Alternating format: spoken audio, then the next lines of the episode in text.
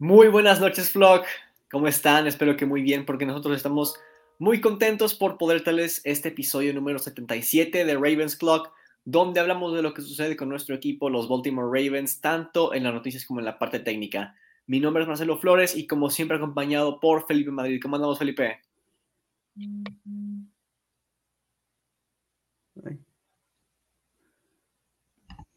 Hola, buenas noches. Bien, ya aquí listos para otro episodio de Ravens Club y pues bienvenidos a todos y un saludo a Marcelo y a Juan Ra.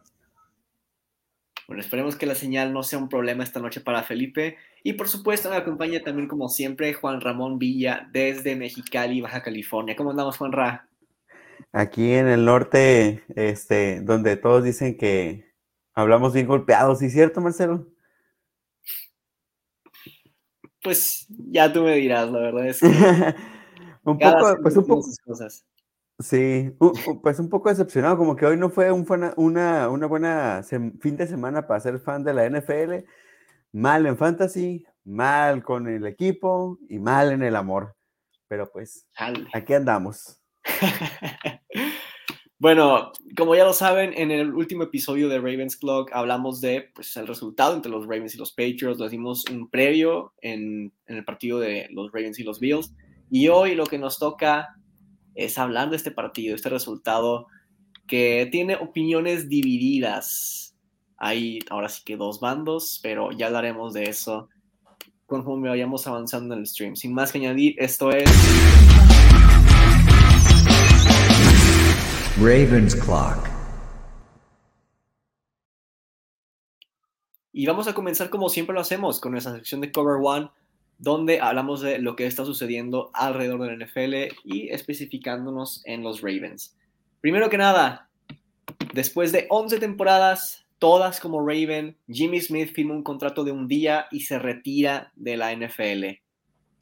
Pues bueno, es un muchacho que recordaremos por muchísimo tiempo que a pesar de que nunca llegó a un Pro Bowl, siempre jugó como un corner sólido.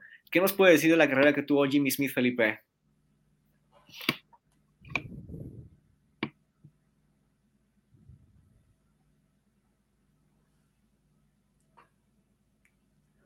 Es eh, pausa dramática para que esperen con más ansia su respuesta.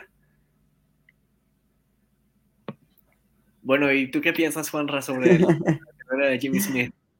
Pues creo que usaste la palabra correcta decir sólido. Creo que nunca hemos tenido queja significativa con eso y pues eh, muy, muy em, icónico que sea, al menos de esta generación, ¿no? que nos tocó ver el último eh, Super Bowl de los Ravens, este, y es el último de esa, de esa camada que queda, bueno, después de Justin Tucker, ¿no? Sí, y definitivamente no va a ser alguien del Salón de la Fama, pero es alguien que vamos a recordar por siempre. La siguiente noticia es que Gus Edwards regresa a entrenar. Los Ravens tienen 21 días para activarlo de Injured Reserve. ¿Cómo le ayudaría la presencia de Gus Edwards a los Ravens en la ofensiva, Juan Ra? Pues muchísimo. Sabemos eh, que el esquema de estos Ravens es un esquema, es uno que eh, gusta de correr, es uno de los, de los mayores este, virtudes de este equipo. Y cuando esa temporada, esa temporada, me refiero a la anterior, 2021, y lo que va de esta ha sido muy complicado en ese terreno. Y desde la llegada de J.K. Dobbins se ve un, se respira un cierto aire diferente en ese, en ese departamento. Yo creo que ya tener a tus dos running backs titulares, no creo que haya equipo que, que tenga alguna clase de, de, problema con tenerlos. Y que bueno, que ya, que ya este, pronto podremos contar con él, si todo sale bien. Y la verdad es que running back es la posición más reemplazable del NFL. Pero cuando eres un equipo que está muy caracterizado por correr el balón, quieras o no, de alguna manera sí te afecta. Tal vez no tanto como no tener a tu tackle izquierdo titular, tal vez no tanto como no tener a, a Dak Prescott para los Cowboys, pero de alguna u otra manera, sobre todo por esquema, le afectaba a los Ravens. Y esto, pues, va a mejorar bastante la ofensiva de los Ravens, sobre todo con esto de que los Ravens están convirtiéndose en los Falcons. Ya se rompió el vestido, nos pregunta José Rafael Soto. No, para nada. Este es un equipo que, vaya, es una franquicia exitosa y tarde o temprano van a estar todos en la página. No te preocupes por eso. Pero Edwards era parte de la razón por la que los equipos no podían regresar en el marcador contra los Ravens. El tipo es pesado y difícil de taclear en el cuarto cuarto. Eso es mucho de valor que le traigo Edwards a los Ravens. En cuanto a la siguiente noticia, la persona del equipo médico de los Dolphins que mandó a Tua de vuelta al juego ante los Bills en semana 3 fue despedida. Por lo pronto se confirmó que Tua no jugará ante los Jets este domingo. ¿Qué opina de esta noticia, Juan Ra? Pues creo que era algo, digo, o sea, no tenemos ningún tipo de licencia médica, pero medio mundo miró que eso no era una lesión de espalda. Y por como las cosas se han, eh, el protocolo como lo, como lo conocemos como tal, sabíamos que esto, esto tenía que haber sido así, más considerando que los Dolphins tenían semana corta y que tenían que jugar en jueves y pues tan poquito tiempo de recuperación y, y bueno, todo lo que se dijo ya habiendo pasado el jueves, pues creo que no había otra acción que tomar, ¿no? Sí, correcto. Hay quienes dicen que Tua debería retirarse. Esperemos que no llegue a tales extremos. Pero bueno, la siguiente noticia es que de ahora en adelante Kenny Pickett va a ser el quarterback titular para los Steelers. ¿Y qué te parece, Felipe? ¿Hacen bien los Steelers en decidir esto? ¿Es un poco apresurado? ¿Quién le aporta más valor a los Steelers en este momento entre Mitch Trubisky y Kenny Pickett? Bueno, creo que es bastante apresurado porque lo están aventando al ruedo y creo que sabiendo el calendario que tienen, no me sorprendería que después de dos, tres partidos empiecen a pedir, no sé, a Rudolph, ¿no? Eh, creo que están exponiendo demasiado al, novato, pero pues es la necesidad, la urgencia que tienen ahorita de que la verdad no se ha visto nada, bien eh, Trubisky, así es que Híjole, es una decisión bastante arriesgada, pero pues creo que el panorama luce bastante desalentador para los Steelers, porque eh, para mí lo, están mandando al matadero, al, novato, así es que creo que en esta oportunidad están haciendo las cosas en este sentido mal. Eh, ah, bueno, la afición tiene bastante ilusión con este coreback, pero la verdad es es difícil el proceso del cambio de, college a, la NFL y pues aparte los cuatro partidos que tiene son bastante difíciles, así que creo que va a ser muy, muy complicado y para mí están, lo están aventando a los Leones muy pronto y, ojalá que no, bueno, para ellos, ¿no? Que no les pase factura porque puede ser que, en lugar de, que la gente esté ilusionada terminen pidiendo al tercer coreback, ¿no? Y fíjate, me parece muy gracioso que hayas mencionado la palabra leones, porque precisamente me recuerda a los Lions esto. Mandas a Matt Stafford eh, a una ofensiva donde no tiene juego terrestre, donde no tiene línea ofensiva, donde no hay un esquema realmente, pero hay receptores, así que a ver cómo le haces, ahí inténtalo. Creo que es una situación muy similar a la que entra Kenny Pickett. La siguiente noticia se trata sobre los New York Giants, porque Landon Collins y Odell Beckham Jr. los visitaron este lunes. ¿Te gustaría ver alguno de ellos de regreso, Juanra? ¿Sería igual su regreso? ¿Qué tanto ayudaría a los Giants la presencia de alguno de estos dos jugadores? Ay, caray. Pues supongo que eh, por el factor nostalgia me gustaría ver a Odell Beckham en estos Giants, a ver qué. y aparte, realmente sí necesitan ayuda en la posición. Eh, sobre todo por la situación de vestidores que traen con Kenny Golad y con, y con Kadarius Tooney, creo que no les caería mal crecer un poco ahí en ese, en ese aspecto.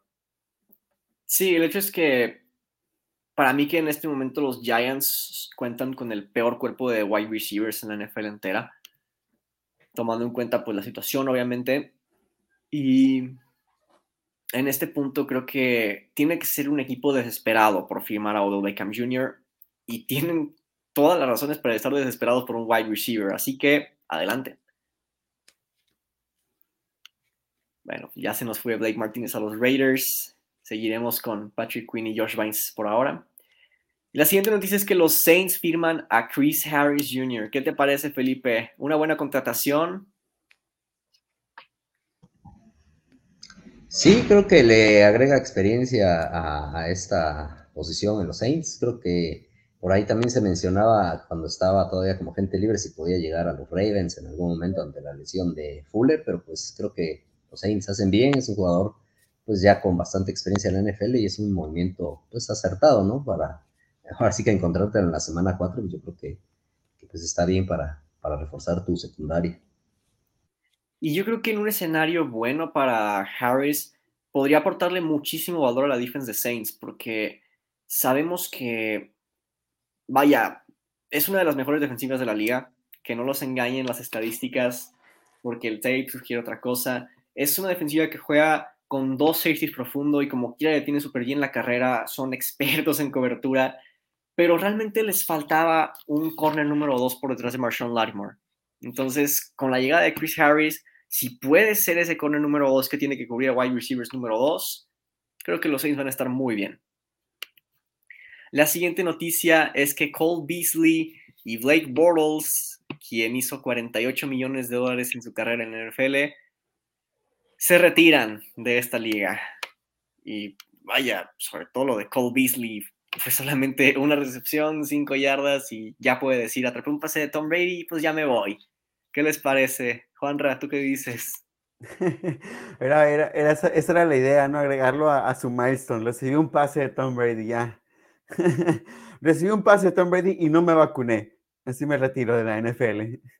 Y en fin, Felipe, ¿tú qué piensas? ¿Hay algún mejor trabajo que un quarterback suplente de la NFL? Sí, yo creo que eh, qué bárbaro lo que la, cifra que anuncias del de, coreback de ex de los Jaguares es, increíble, ¿no? Ganar tanta cantidad y siendo, estando prácticamente, creo que solamente una temporada le recuerdo ahí eh, exitosa, ¿no? En la NFL y además fue siempre banca, así es que creo que son casos atípicos, ¿no? De, y se retiran casualmente en la misma semana, así es que creo que serán más recordados por eso, ¿no? Por lo, bueno, en el caso de Disney por lo último que hizo y en el caso de del coreback, pues por lo que, por lo que cobró, ¿no? En la, en la NFL. ¿Qué tal? Nos pregunta aquí José Rafael, ¿las Águilas de Filadelfia, realidad o fantasía? Si quieres que votemos, mi voto va para realidad. Pero en playoffs no estoy muy seguro de cómo vaya a jugar Jalen Hurts. Realidad sobre lo que tiene. Sí, lo mismo realidad todavía, realidad, pero... Tal vez pudieran um, ser los número uno sembrados del NFC, pero en playoffs hay que ver cómo lo hace Jalen Hurts y pues es un equipo con bastantes contrataciones nuevas, puede que les vaya bien, puede que a Jalen Hurts se le dé como que la novatada, ya veremos. Y la última noticia que les traemos esta semana es que los Cardinals se despiden de Andy Isabella, su pick de segunda ronda en 2019, y los Ravens lo firman al escuadrón de prácticas. Así que no sé si ver esto como parte del trade en el que estuvo involucrado Hollywood Brown. Pero bueno, llega Andy Isabella, un jugador que no es muy grande, pero es rápido.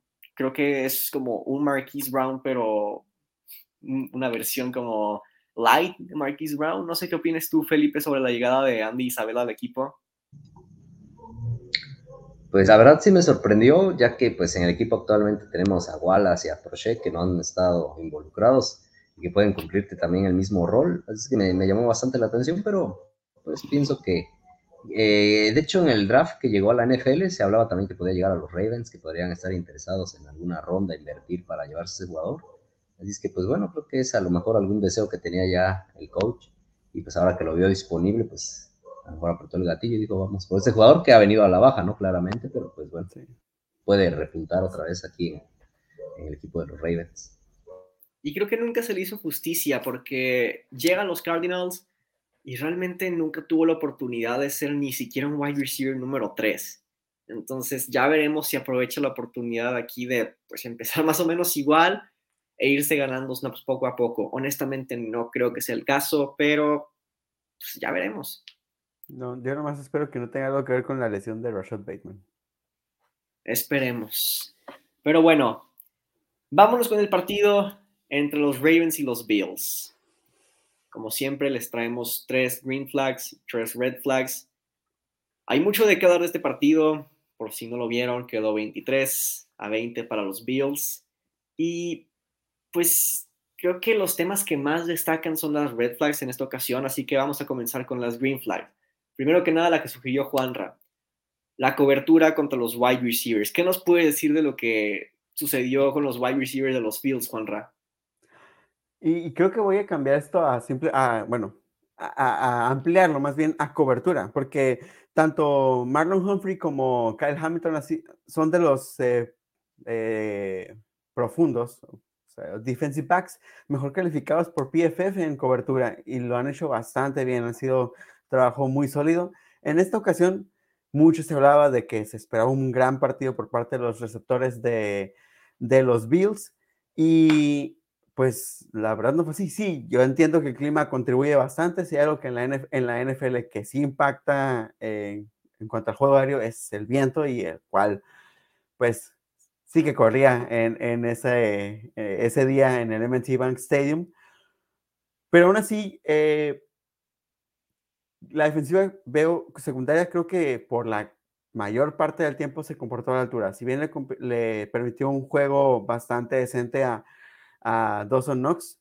No ocurrió lo mismo con otros, no ocurrió lo mismo con Gabriel Davis, no ocurrió lo mismo con, con este, inclusive Stephon Dix, tuvo 60 yardas.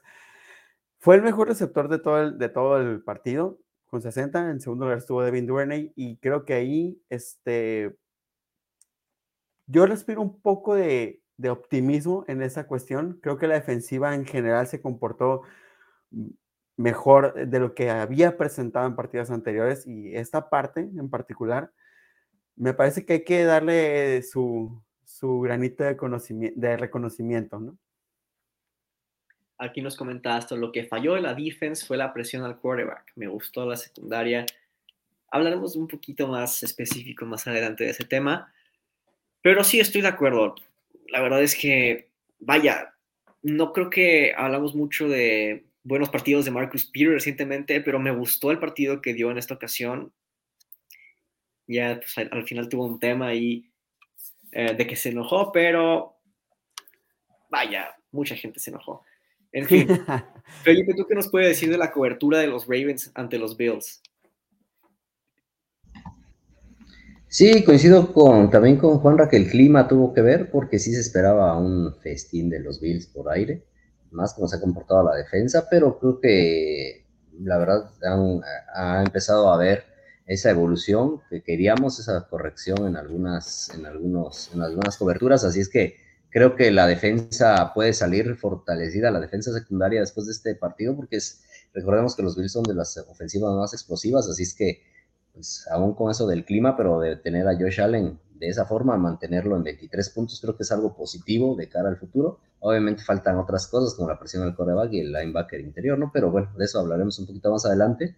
Pero creo que la secundaria queda, eh, da un paso adelante en esa evolución que sabíamos que podía llegar porque había mucho talento, lo habíamos comentado anteriormente. Tenemos dos excelentes corners, aunque se perdió uno con Fuller, pero pues por ahí está Stephens, que está, la verdad, la evolución de un año a otro ha sido, la verdad, de destacar y ha estado pues, más seguro, más certero. Así que creo que es un paso adelante de esta, de esta, de esta área, de esta posición, y creo que va a estar mejor conforme vaya siendo, vayan avanzando las semanas. Sí, eventualmente pues el talento solo faltaba que jugaran juntos y ya se está notando mucho mejor la química. Ya no vemos tantas faltas de comunicación como en ese torsión largo de Tyreek Hill. Aquí nos comenta Miguel Madrid. A mí me encanta el futuro de nuestra línea ofensiva. Linderbaum y Falele se vieron bien. Te voy a ser sincero, he visto muy bien a Linderbaum en toda la temporada, pero su partido contra los Bills no me gustó. En fin, nos comenta Jesús Daniel, buenas noches Raven, yo también andaba igual que Peters, pero ya estoy más tranquilo. yo creo que todos estamos más tranquilos. Pero bueno, la siguiente green flag, aprovechando la racha de Felipe, es J.K. Dobbins. ¿Qué nos puede decir de su partido, Felipe? Pues bueno, yo lo puse aquí porque me gustaron algunas cosas que por ahí también este, comenté en un artículo. Eh, son algo de llamar la atención. Es su primer partido en casa eh, con público, entonces creo que era algo emocional también para él, porque recordemos que en el 2020 pues llegó en la pandemia y pues jugaron sin público todo ese año, el año pasado se lesionó, así es que era su primera vez que pisaba el, el estadio de los Ravens con público y pues se mostró, la verdad, así como lo hizo la primera vez que, que jugó en la NFL y que tuvo por ahí dos, dos, dos touchdowns, nada más que ahora fueron igual, pero uno por tierra y uno por pase. Así es que creo que Dobbins es la buena noticia para la ofensiva de los Ravens, otra arma que se, que se, eh, que, pues que, anexa este, Roman a la ofensiva, que se, había, que se ha estado viendo bien en las primeras mitades, ¿no? Entonces creo que es otra arma que se le agrega y me gustó el desempeño. Creo que muchos cuando salió, no, fue un golpe, no sé si le, sacaron el aire, que salió lesionado por ahí y, tardó en regresar. Eh, creo que sí se vio un bajón, ¿no? De, de, cómo había empezado el equipo. Así es que creo que eso, pues obviamente, creo que es bueno porque no habíamos extrañado ganancias o habíamos extrañado esa explosividad por el centro, en los acarreos por el centro, y creo que Dobbins este, es ese jugador, lo está mostrando, está rezando una lesión, pero se ha visto bien, le han dado, de a poco ha estado teniendo mayor participación, y creo que este partido pues ya demostró eh, por ahí que es una amenaza también por, eh, por pase, así es que creo que otra arma más que se agrega, más la que ya viene, ¿no? Que estamos, eh, bueno, que, ya es el regreso de Edwards y vamos a esperar cuándo va a estar listo para jugar, pero creo que va bien. Me, temía yo que Dobbins no quedara al 100, pero lo que he visto estos dos partidos, creo que eh, nos podemos ir olvidando de esa terrible lesión que tuvo, así es que creo que es una buena noticia para el equipo y para la ofensiva en general. Y mencionas la palabra arma.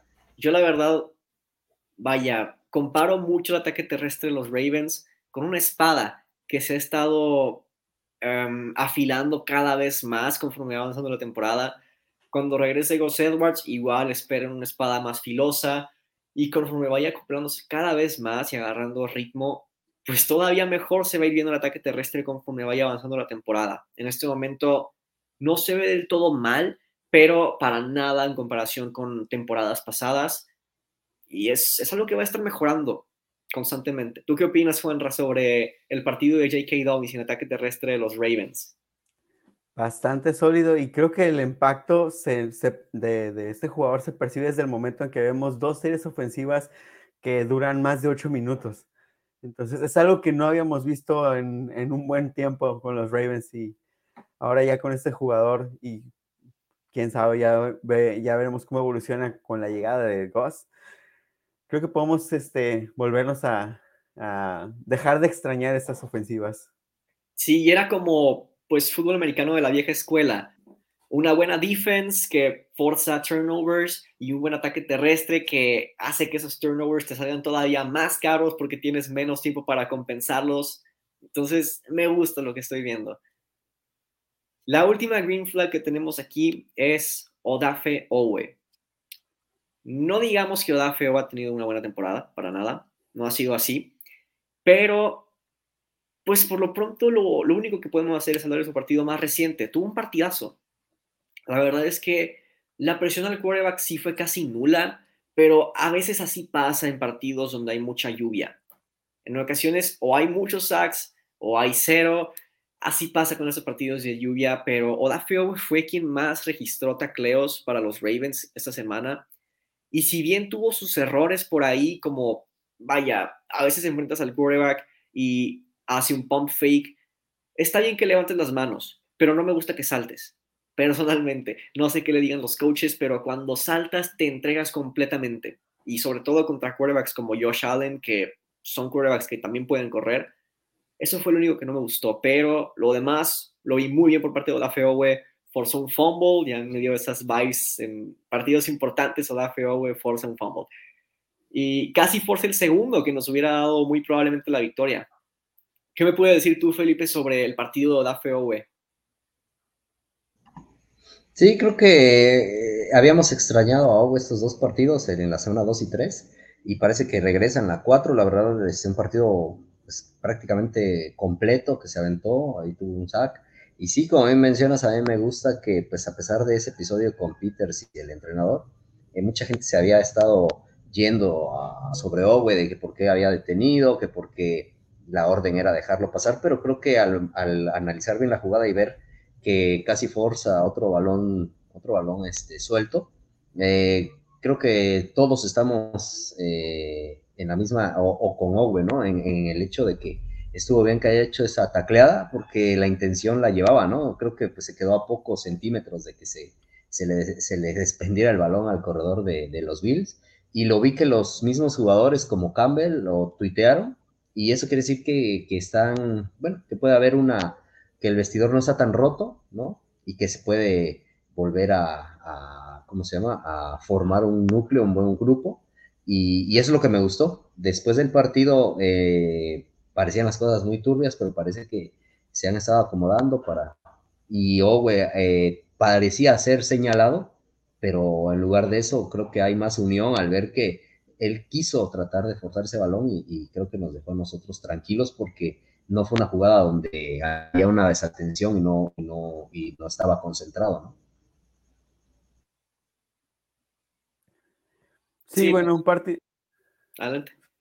Eh, sí, pues un partido sólido por parte de Owe, coincido, pero sí se me quedan mucho, sobre todo yo que eh, me, me, me, quedo mucho con las impresiones de primera mano y, y, esas jugadas en las que casi, casi consigue algo, ¿no? Y se me quedan mucho en la cabeza.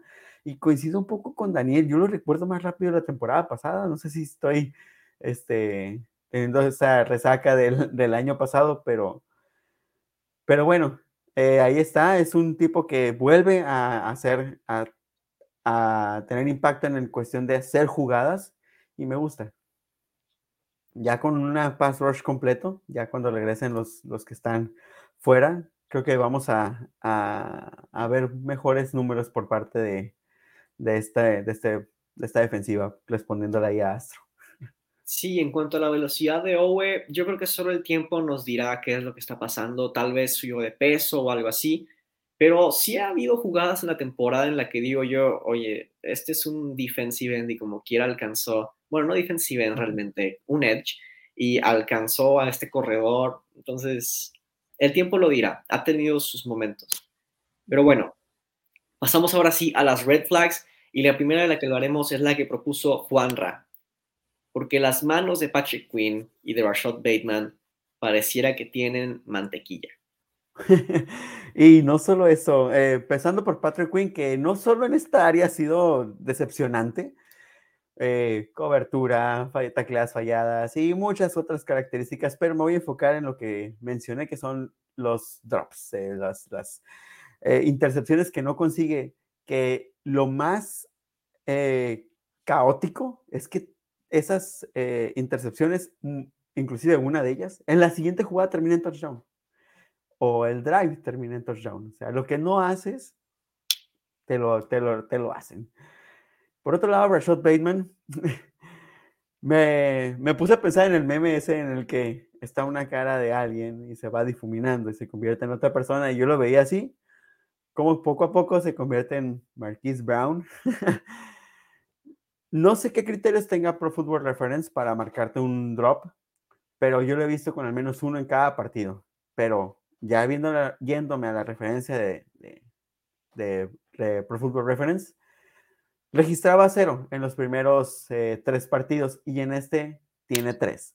Sí es cierto, yo sé que el clima influye, pero al menos a mi percepción, te he visto más de uno en cada, eh, por lo menos uno te he visto en, en, cada partido y en este, caray, son tres y yo sé, sí, vuelvo a lo mismo, entiendo lo del clima, pero tres.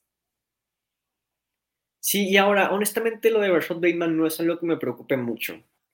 En general, el tipo ha tenido buenas manos en su carrera y pues es un wide receiver, así que estoy seguro de que van a trabajar en eso en, en los entrenamientos pero Patrick Quinn, qué bruto. A veces sí me pregunto yo, ¿qué le aporta Patrick Quinn al equipo?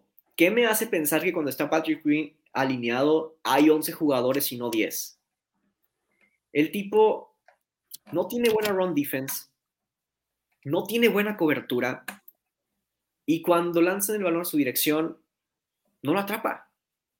Son jugadas fáciles que ahora sí que cualquier jugador debería ser capaz de hacer.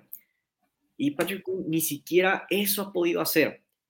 ¿Qué me gusta de él? Cómo lo utilizan los blitzes, pero todo lo demás ha sido, vaya, ha dejado mucho que desear Patrick Quinn en cuanto a su nivel de juego y la posición de inside linebacker se ve muy flojita en los Ravens.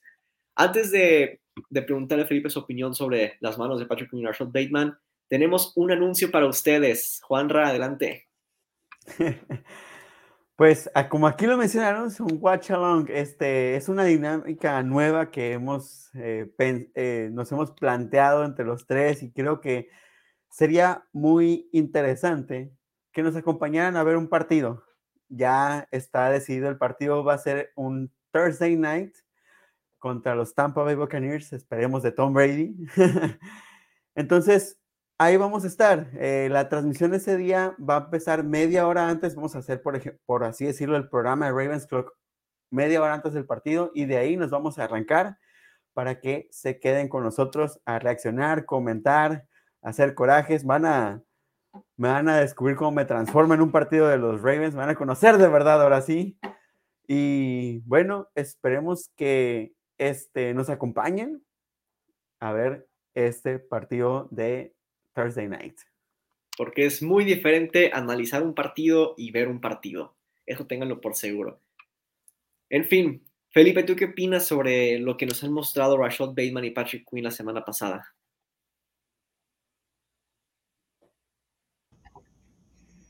Pues sí, eh, creo que estoy en la misma página. Lo de Bateman, eh, contrario a lo que dice Marcelo, a mí sí me preocupa. Ya lo he visto como una, una, costumbre. Ojalá se le vaya quitando, porque desde creo que el partido donde el primer partido de la NFL tuvo ahí un pase que le rebotó de las manos y fue interceptado. Y, le recuerdo así varios la temporada pasada, donde tú eh, lo soltó y ya en esta, el clima.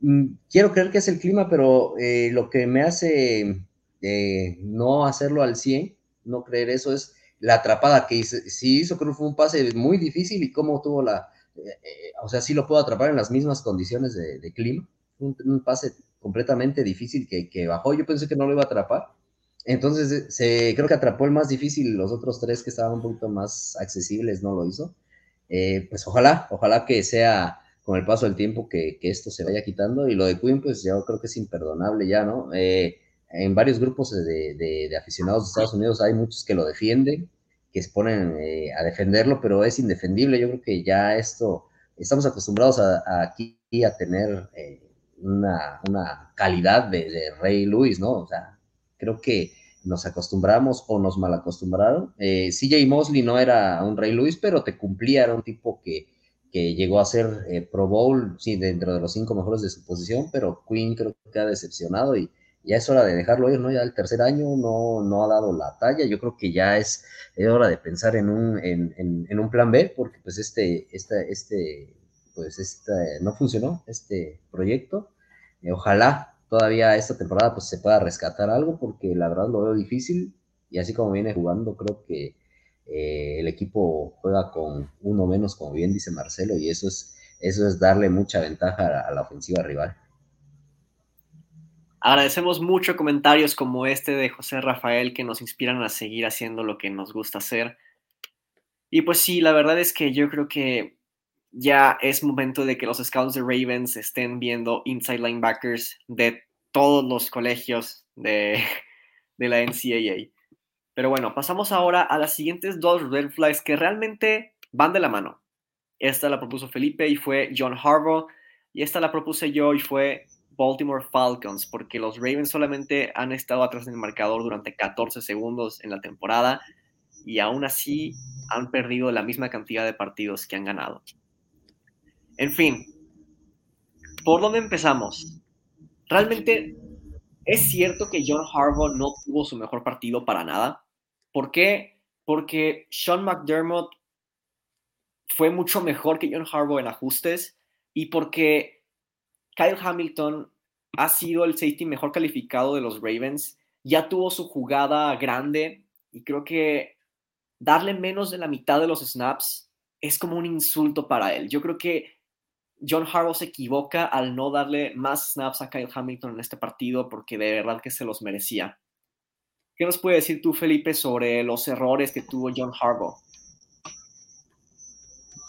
Pues sí, yo creo que desafortunadamente desde, estoy haciendo memoria desde aquel partido con los Steelers, que fue por ahí de diciembre del año pasado, eh, viene una racha mala, eh, aparte con el equipo, con las decisiones de Harbaugh, ¿no? En esa cuarta y, perdón, en esa conversión de dos puntos para ganar el partido en lugar de empatarlo contra los Steelers, creo que desde ahí empezó mal y continuó, continuó en decisiones que se fueron acumulando, a lo mejor las justificábamos, pero creo que ya lo del domingo pasado, pues eh, fue como la gota que derramó el vaso y, ya en una serie tan una serie ofensiva que hizo de ocho minutos o de diez minutos, no recuerdo, que, que fue tan dominante en, en, bajarle tiempo y en arrastrar el, al equipo rival.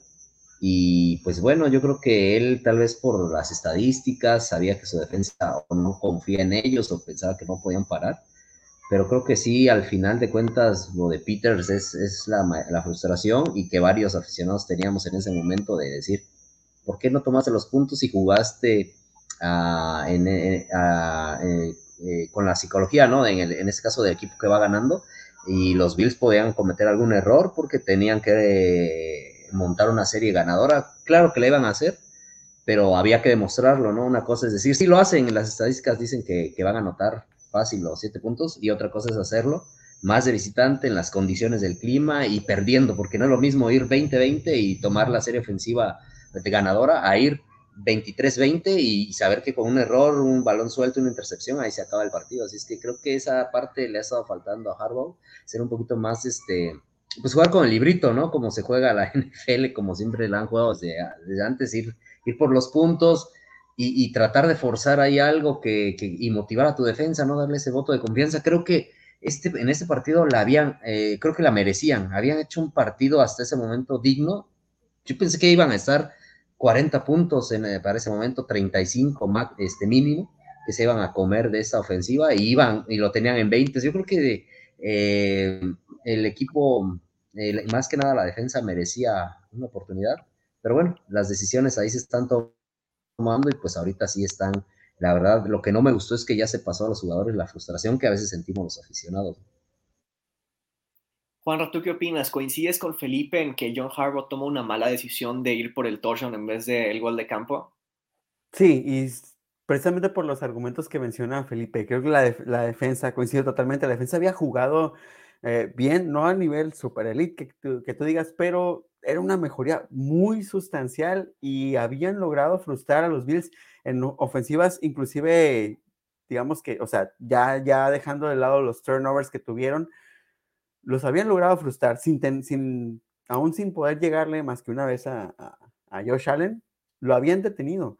Entonces, eh, y lo que se me hace más complicado o, no sé, no lo entiendo, es esta contradicción de voy por los tres puntos porque no confío en mi defensa y después busco que mi defensa pare. ¿Para qué? ¿Para qué trabarlos en esta zona de, de, gol? O sea, no, no, no soy de la idea, pero creo que aquí tenías que haber dejado pasar a, a los Bills y tener por lo menos una oportunidad no soy de esa filosofía, pero te contradices al no confío en mi defensa y voy por los siete puntos, pero luego quiero que, me, que mi defensa detenga. No, no le encuentro sentido. Y luego voy a remontarme al partido contra Miami, porque en un podcast que, estaba escuchando, que eh, alguien hace un comentario muy, muy atinado y dice, ¿no creen que si los Ravens hubieran corrido con la pelota, aún si no hubieran avanzado, se hubieran quemado el reloj y ya nos hubiera alcanzado el tiempo a Miami. Y sí es cierto, o sea, realmente con el tiempo que, con, lo, con la ventaja que tenían los Ravens, aún sin avanzar, por lo menos esos dos minutos y garra que se hubieran comido en esas tres series ofensivas, hubiera sido muy complicado para Miami alcanzar. Y aquí pasa algo que considero similar. Habían manejado bastante bien las series, pero los veo que en un punto, sí es cierto, va de la mano con lo que pasa con Dobbins, pero aún así el manejo de las series empezó a ser como pase, pase, pase. Que no digo que los Ravens no tengan la capacidad de hacerlo, pero en cualquier momento, pues, Bateman te la suelta y el reloj se detiene. Y le dejas tiempo al otro, al equipo contrario, ¿no? Yo tengo algunas ideas aquí. La primera, los Ravens siempre han sido un equipo que toma en cuenta los analíticos del NFL. Esto es como, vaya, son bastantes cosas en las que se basan para determinar si jugártela en cuarto down aumenta o disminuye tus probabilidades de ganar. Y en esta ocasión los analíticos decían, ve por allá. Así que, vaya, yo sé que mucha gente dice, si pateas el gol de campo, estás ganando el partido, tienes que confiar en tu defense. No confías en tu defense. Por otro lado, si no te la juegas, significa que no estás confiando en tu offense. En este momento, vaya, los Bills ya habían averiguado la fórmula para regresar en el partido. Ya estaban anotando bastantes puntos con series muy largas, no podían detener a Josh Allen. Y la verdad es que si en ese momento del partido me preguntas, ¿confías más en la defense que está jugando cada vez peor en el, en el partido o en un quarterback que está como el frontrunner MVP? Y la verdad es que yo confío más en Lamar Jackson en ese momento del partido. Y el hecho es que la jugada que mandan los Ravens funciona. La ejecución no fue correcta, pero la jugada tenía dos receptores a los que Lamar le pudo haber lanzado el touchdown. Ya hablaremos de eso más adelante. Y el hecho es que, aunque hubieran pateado el gol de campo, los Bills llegaron a zona de gol de los Ravens. Solamente se inclinaron porque dijeron como, oye, pues un mal snap o algo así nos pudiera eh, jugar en contra. Estamos de azul como el Cruz Azul. En fin. El hecho es que los Bills llegaron a la yarda 1. Y de alguna u otra manera habríamos perdido ese partido yo estoy de acuerdo con la decisión de John Harbaugh. La verdad es que jugárnosla en cuarto down aumentaba más las probabilidades de que los Ravens ganaran el partido. No dice Astro, ya no le está funcionando para qué él vuelve a hacer, no aprende Harbaugh. Pues no es de aprender o no, realmente aumentaba las probabilidades de que ganara. Por otro lado, si sí era touchdown, ¿qué estarían diciendo de John Harbaugh? yo creo que se están basando muchísimo en el resultado de la jugada y no en las razones por las que se basa John Harbaugh para decidir ir por ahí en cuarto down. Sí, comprendo totalmente esa parte, pero desde línea de gol, al menos yo sentía que esta ofensiva se estaba, se estaba viendo trabada en los primeros tres downs. Desde ahí ya tengo mis cuestionamientos de tomar esa decisión. Eh, pero pues sí, eh, esto, pasa, esto va a pasar siempre que un coach juegue en cuarta. Si le sale es un genio, si no le sale es el peor del mundo. Aquí nos comenta Jesús Daniel. Otra cosa, ah, me pregunto por qué en las jugadas no utilizan a Ricard, confiamos mucho en él. La verdad es que no todo lo que hace Ricard tiene que ver con, con recibir pases y con agarrar el balón. Patrick Ricard, la mayoría del valor que le aporta al equipo es que el tipo pesando tanto y jugando de fullback puede bloquear a Von Miller, como lo vimos, puede bloquear a Matt Judon, y tanto en jugadas de pase como en jugadas por tierra, en ocasiones con un chip y después sale al flat y consigue unas 6 yardas más después de la recepción. Entonces, personalmente me ha gustado cómo utilizan los Ravens a Patrick Ricard en lo que de la temporada. Pero bueno, como pueden ver, aquí tenemos opiniones divididas sobre aquella jugada de cuarto down. Más adelante hablaremos a detalle de esa jugada. Ya nos toca revisar el tape y pues por lo regular las tres jugadas siempre las comentamos los tres, pero como ya estamos acabándonos el reloj, cada quien va a hablar de su jugada y ya. Primero la que sugirió Felipe porque pues es orden cronológico y esa es la jugada.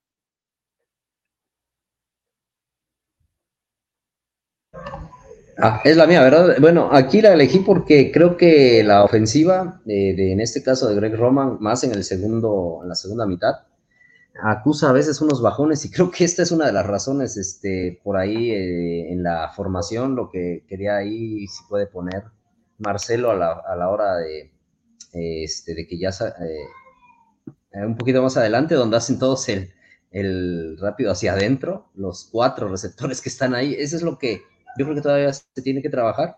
Eh, bueno, yo creo que no se necesita ser muy...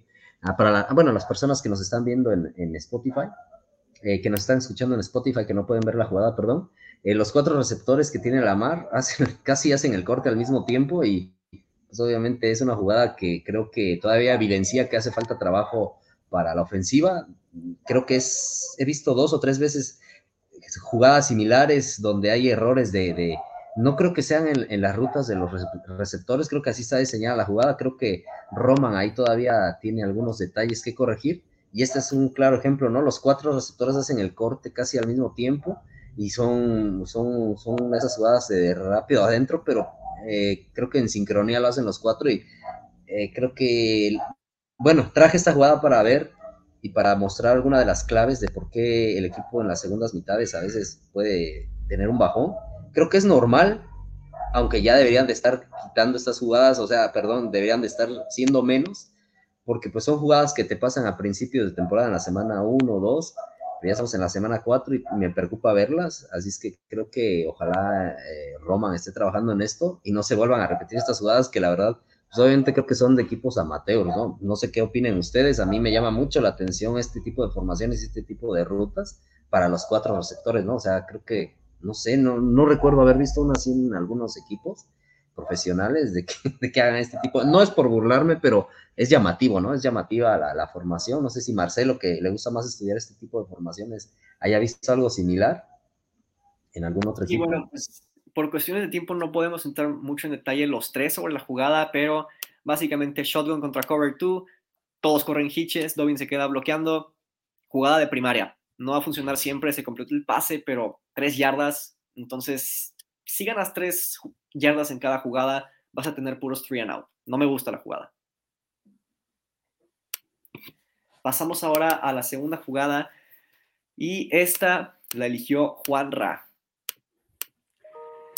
Me van este, por una de las pocas veces que me van a ver elegir una jugada defensiva, en esta ocasión pues tienen a tres profundos, tres defensivos en una cobertura, en un cover 3 y en una alineación de, me parece un 3-3-5. Este, me llamó la atención la, atención la jugada porque fue la única en la que logran eh, derribar a Josh Allen. Y bueno, previo a esto, fue un pase incompleto a Stephon Diggs, que cubre bastante bien Marcus Peters. Y este, la traje porque en ocasiones anteriores ya se había visto como los Ravens no podían detener en terceras y largo, se les complicaba muchísimo. Y aquí aprovecharon la eh, esta necesidad que tenía Josh Allen por avanzar y, jugaron un poquito, poquito por así llamarlo, como un prevent en el, caso, en el, sentido de que los eh, defensivos eh, quedaron atrás, porque de hecho cuando Allen tiene tiempo de lanzar, dos Knox ya estaba desmarcado, pero estaba a tres yardas de la línea de, de scrimmage, que podía haber sido fácilmente tacleado. En cuanto al sack, bueno, la, clave viene por parte de, Harrison, quien hace un corte hacia el centro y queda eh, sacando, sacando a, su, a, su, a su defensivo, queda libre para que, para que del otro lado Owe alcance a, conectar eh, a Josh Allen, porque Harrison lo saca de balance, trata de extender la jugada y es cuando eh, golpea los pies Owe y remata. Y aparte, el naco de Josh Allen finge que le golpean la cabeza. Sí, bueno, y no hemos hablado mucho de los sables. De hecho, esta serie, esta serie ofensiva fue antes de la de los. Sí, quería ah, apuntar que esta serie ofensiva fue antes de la serie de, de 8 minutos de los Ravens. Y creo que por esta, por esta muestra defensiva le hubiera dado un voto de confianza a Harbaugh. A su defensa habían reaccionado bien en este drive, como antecedente. Bueno, vámonos ahora sí con la última jugada y es la jugada más importante del partido. Cuarta y gol. Obviamente esta jugada la iba a traer yo, que soy, parece que el único que defienda a John Harbaugh después de, este partido. No se ve muy en HD la jugada, pero eso no es culpa nuestra, es culpa de el NFL Game Pass. Y bueno, lo que vimos aquí fue empty bunch contra cover 2. Y créanme, Devin Duvernay ni siquiera era el único que estaba abierto en esa corner route. Mike Davis también lo estaba, aquí lo ven en el slot, y desde temprano en la jugada. La verdad es que la jugada estuvo bien diseñada. Lo que sucede aquí es que la primera lectura de Lamar Jackson no es ni Devin Duvernay ni Mike Davis, es Mark Andrews. Pero ¿qué pasa aquí? Digo, tiene sentido que tu primera lectura sea Mark Andrews. Eh, porque es tu mejor playmaker, es algo que haces, buscarlo el primero, en momentos importantes. Pero Mark Andrews está siendo cubierto por tres Bills. Ya para cuando Lamar descarta esa lectura, entonces tiene presión de dos jugadores de los Bills. ¿sí? Em, y está corriendo casi casi que de reversa, pero en esta situación no puedes lanzar el balón afuera del terreno de juego. Es cuarto down. Tienes que darle a tu playmaker una oportunidad para hacer la jugada. Entonces, Lamar se viene a lanzar el pase, pero era difícil hacer que llegara más rápido realmente. Entonces, Jordan Poyer pues, se anticipa de maravilla y digan ustedes, ¿culpamos a Lamar por esta jugada? Puede ser, un poco. Vaya, a todos los quarterbacks de la liga se les van jugadores que estaban solos. Tienes a cinco receptores elegibles y solo puedes mirar a uno a la vez. La mayoría de las veces ni siquiera hay tiempo de ver a más de dos. Pero el hecho es que si había tres jugadores con Andrews y Likely solo podía ser cubierto por el flat, era obvio que Duvernay estaba más solo que yo los 14 de febrero en la esquina de la zona de anotación. ¿Culpamos a Harbaugh? No lo creo. Él confió en el jugador que está jugando en modo MVP para lanzar un pase de touchdown de menos de 5 yardas y la jugada funcionó. Pero ya me dirán ustedes, ¿culpamos a Daniel Falele y a Moses por perder sus duelos? No lo creo. Lamar tuvo alrededor de 3 segundos. Lo que sí podemos decir es que los Bills hicieron un gran trabajo defensivo. Sí, volvimos a ver un poquito a Lamar de 2020 en esta jugada. En el sentido de que ya había hace, eh, hace eh, lo hemos visto hacer mejores lecturas en esta temporada. Pero bueno, llegó el momento de hablar del partido que viene, ¿no? Así es, porque pues es un partido muy importante este de los Ravens ante los Bengals. Juanra, ¿quiénes son los Cincinnati Bengals? los, Cincinnati Bengals. Espero que sí. Trajeron un uniforme muy bonito la semana pasada. Pero bueno, este, eh, los Cincinnati Bengals, el actual campeón de la AFC, eh, tiene un récord actual de 2 y 2. Es eh, el primero, de acuerdo a Pro Football Reference, según yo, ¿no? De la AFC North. Y bueno, en ofensiva y defensiva total ha permitido, ha conectado por 91 puntos, lo que lo pone en la número 13 con 1.387 eh, yardas, número 16 en ese departamento. La defensiva ha permitido 70 puntos, número 8, nada mal y 1.310 yardas, número 11 en el ranking. Eh, por el lado del pase han eh, conectado 1.029 yardas, perdón, lo que los coloca en la posición número 8 y a la defensiva han permitido 967 ubicados en la posición número 19. Es de las pocas en las que está por debajo del top 15 en la defensiva. La verdad es que está muy bien eh, colocada esta defensiva. Eh, touchdowns por pase han sido, han, conectado 8, número 7 en ese departamento y han permitido 3, la defensiva número 2 en ese departamento. Eh, intercepciones tienen 4 a la defensiva y a la ofensiva y son posición número 18 y 9 respectivamente. Por tierra tienen un total de 358 yardas. Aquí sí, este, esta, en esta en este departamento sí están bastante deficientes los, los eh, Bengals, siendo la 26 en yardas, siendo la 29 en touchdowns, habiendo conectado solo uno, y la número 31 en yardas por acarreo, con un total de 3.1. Han permitido 343 yardas, número 4, nada mal, y solo un touchdown por tierra. Son la defensiva número uno en esa área y tienen, permiten 3.8 yardas por acarreo, siendo la posición número 7 para esa área. Bueno, pues ahí lo tienen. Este equipo, por si no lo recuerdan, fue representante de la AFC en el Super Bowl. Felipe, yo sé que la rivalidad entre los Ravens y los Bengals es muy extensa y a lo mejor hay muchos partidos de donde elegir, pero ¿qué nos puede decir de la rivalidad entre los Ravens y los Bengals? Sí, bien dices que esta rivalidad pues tiene años y son los, eh, se ven las caras dos veces por temporada, pero me voy a quedar con los de la última temporada para ser más este, preciso porque la rivalidad, ¿no? Creo que los Bengals empezaron a mostrar que eran un equipo de verdad aquella vez que visitaron por última vez el estadio de los Ravens y, consiguieron una victoria sobre Lamar Jackson. Y la última vez que se enfrentaron, pues eh, recordar que era el tercer coreback y casi todo un equipo parchado. Así es que creo que nos espera un gran partido y pues la rivalidad pues siempre ha, estado. Recordemos de Andy Dalton, pasamos ahora a Joe Burro y siempre se han tenido buenos partidos contra este equipo, algunas amargas este, derrotas, ¿no? En, temporadas consecutivas ahí donde nos privaron de ir a playoff. Recuerden aquel cuarta y doce de, Dalton, ¿no? Que, conecta y que precisamente le da el pase a playoff a los Bills de Buffalo de, en aquel 2017. Pues creo que es de los, de los partidos más, más recordados para mal de los últimos tiempos y también recordar que Lamar Jackson ha tenido de sus mejores partidos enfrentando a los Bengals, obviamente eran otros Bengals un poquito más diezmados, este, aquella, aquella escapada donde lo, comparan con Houdini, ¿no? Creo que se dio contra unos Bengals, así que creo que me quedo con los de la temporada pasada porque muchos tienen esa espinita clavada de, de, poder ganarle a, a, este rival por, pues por lo que nos hizo, ¿no? La temporada pasada, aprovechándose de varias ausencias. Sí, es que creo que, vaya, en este momento la rivalidad entre los Ravens y los Bengals está más fuerte que en mucho tiempo.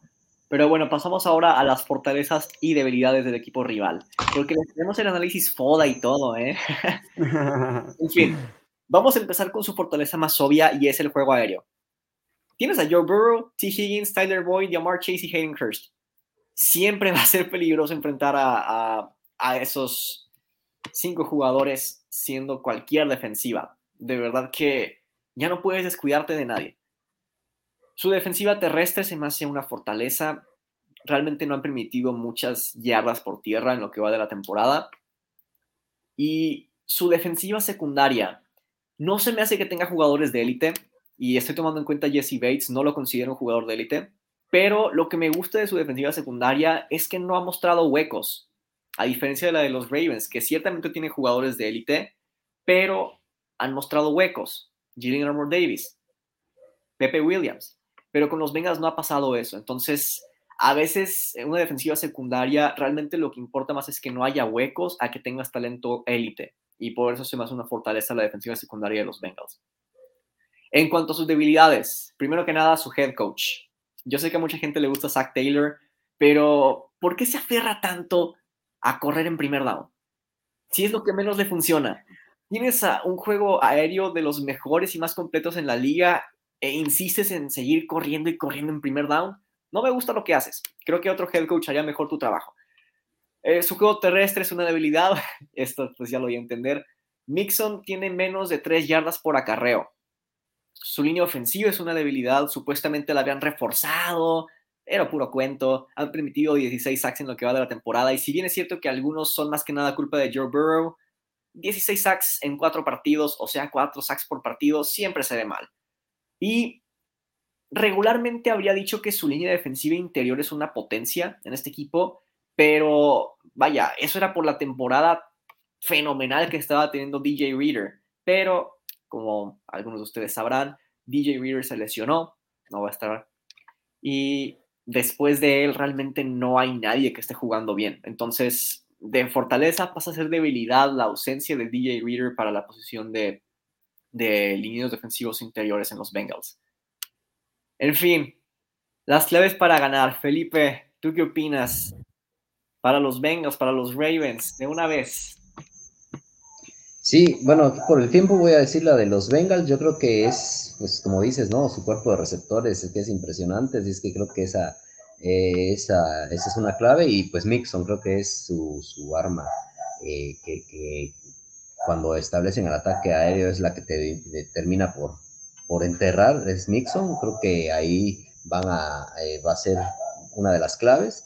Y también la presión al coreback, ¿no? A Lamar creo que Hendrix, que es el, que está, el que es el más, este, el más laureado de esta defensa de, los Bengals para la presión al corredor va a ser muy clave lo que pueda hacer ahí la línea ofensiva de los Ravens, así es que para los Ravens las claves serían el ataque terrestre, yo creo que, y que no sea Lamar Jackson, creo que eso va a ser importantísimo, si se logra establecer, vamos a, va a dominar el partido y se va a dominar el reloj de tiempo también que hace falta y, el marcador, y a la defensa, pues los duelos en la secundaria, ¿no? Creo que eh, van a estar muy parejos y pues, siento que hay una desventaja porque como no hay presión al coreback, pues eh, por más tiempo que puedan cubrir los 3, 4 segundos no va a ser suficiente porque eh, creo que Burro va a tener mucho tiempo para, lanzarles y eso es lo que me preocupa, la, nula presión que existe al coreback, pues es una clave para, para los Bengals a, favor y si existe de los Ravens, ojalá que venga de jugadores por el interior y también pues, por el exterior, lo que se espera, pero pues, no se ha visto mucho. Ahora, voy a dar también mis claves para tanto los Bengals como los Ravens. Y primero para los Bengals, para hacerlo más emocionante. En la ofensiva, involucrar a Hayden Hurst y a Tyler Boyd en ataque aéreo. ¿Por qué? Porque pues los Ravens tienen un hueco ahí, no van a poder cubrir a todos, van a poder cubrir a, Higgins y a Mark Chase con Marlon Humphrey Marcus Peters, pero los demás no van a poder cubrir a Tyler Boyd y a Hayden Hurst. Y forzar a los Ravens a depender de sus inside linebackers. Esa es la fórmula. Y en defense, contener a Mark Andrews lo más que le sea posible.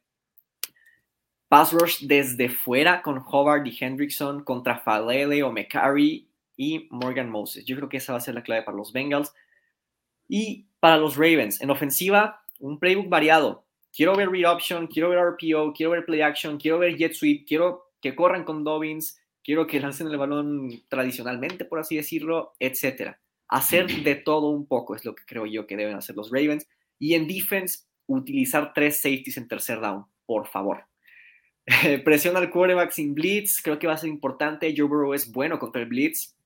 Y ahora sí que los matchups claves son llamar Chase, T. Higgins y Tyler Boyd contra Marlon Humphrey y Marcus Peters. Vamos a ver. Yo creo que ese matchup define el partido. Juan, ¿tú qué opinas sobre las claves de victoria bueno, creo que los Ravens tienen una posibilidad en la, en la defense al eh, contener al nulo ataque terrestre que tienen los, los eh, Bengals. Creo que esa parte va a ser importante porque si bien es cierto, sabemos que puede atacarse, puede sacar mucha ventaja, porque en cuanto a números se juntan las dos peores combinaciones para los Ravens, creo yo. Un equipo de wide receivers sólidos contra la peor defensa todavía de la NFL ante wide receivers. Aún así, creo que si logramos limitar el playbook de los, de los Bengals a, hacerlo unidimensional, ahí donde es donde las posibilidades eh, aumentan. Y pues claro, siempre existe la posibilidad de hacer alguna jugada. Creo que esta defensiva tiene la capacidad, la ha demostrado en cuatro partidos. Y creo, no creo que, no, no tengo por qué dudar que esta, esta semana sea la excepción. A la ofensiva, los Bengals tienen que utilizar esa zona media, aprovecharla totalmente, esa debilidad de los Ravens. Totalmente, creo que involucrar a pase no solo a, quienes, a quienes ya mencionas, sino también al mismísimo Joe Mixon. Creo que eso podría también ser una, una, algo que pueden sacar mucho provecho los Bengals. Los Ravens, no tengo nada que objetar en lo que mencionas ser, de, ser lo menos unidimensionales posibles. La, la, defensiva de los Bengals, creo que si bien no tiene huecos, tampoco, eh, tampoco es, es, élite en todas partes. Entonces, esa, esa, esa, esas variantes van a tener que afectar eh, el, la falta de playmakers ahí. Entonces, creo que tiene que atacar eso la ofensiva de los Baltimore Ravens. Pues ahí está. Y ahora sí vámonos con lo que quiere escuchar la gente. Pronósticos, números. ¿Cómo va a quedar este partido? Ay, caray. Bueno, creo que los Ravens ganan 31-24. Ok. Yo también tengo una victoria para los Ravens y es de 27 a 21.